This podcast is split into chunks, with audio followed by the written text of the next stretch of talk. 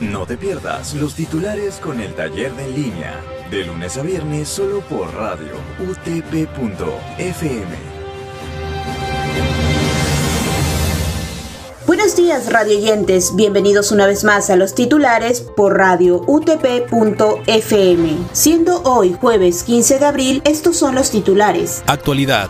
Lima Metropolitana regresa a riesgo extremo y vuelve la inmovilización los domingos. El gobierno informó que 41 provincias a escala nacional pasarán al nivel de riesgo extremo frente al COVID-19, entre ellas Lima y Callao. Regirá desde el 19 de abril hasta el 9 de mayo. Habrá toque de queda y estará prohibida la circulación de vehículos. Resultados de la OMPE al 99.64% reconfirman segunda vuelta entre Castillo y Fujimori. Ambos candidatos tienen poco más de un mes para compartir sus propuestas con los peruanos, quienes definirán su voto el próximo 6 de junio. Política. Mirta Vázquez buscará garantizar que Edgar Alarcón no diga que se ha violado su derecho a la defensa. La presidenta del Congreso explicó que informó al Colegio de Abogados de Lima sobre una presunta vulneración del Colegio de Ética por parte de Humberto Abanto, ex abogado de Alarcón. Castillo anuncia que contactará a partidos con miras a la segunda vuelta. El postulante presidencial de Perú Libre dijo que van a conversar con organizaciones y movimientos sociales para conseguir conseguir apoyo. Locales. Ministerio de Justicia y Derechos Humanos investiga presunta vulneración de bloqueadores de Internet en Penal Castro Castro. Internos fueron captados usando celulares con Internet y condenado por homicidio estaría detrás del negocio llamado La Casa de los Sueños. Sujetos ingresan con armas de fuego y asaltan agencia bancaria del BBVA.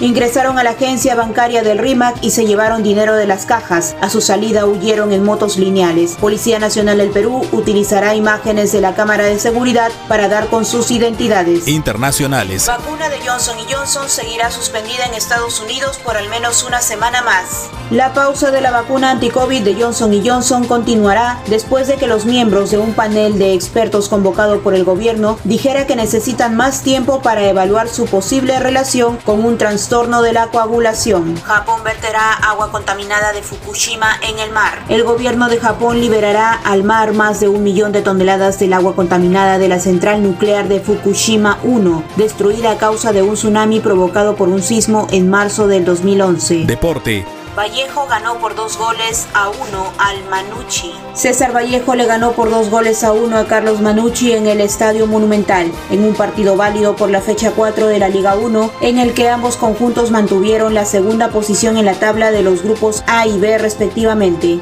Muy bien, radio oyentes, esto ha sido todo por hoy. Los esperamos en una próxima edición. Que tengan buen día. Y esto llega gracias a la Facultad de Ciencias de la Comunicación de la Universidad Tecnológica del Perú, UTP.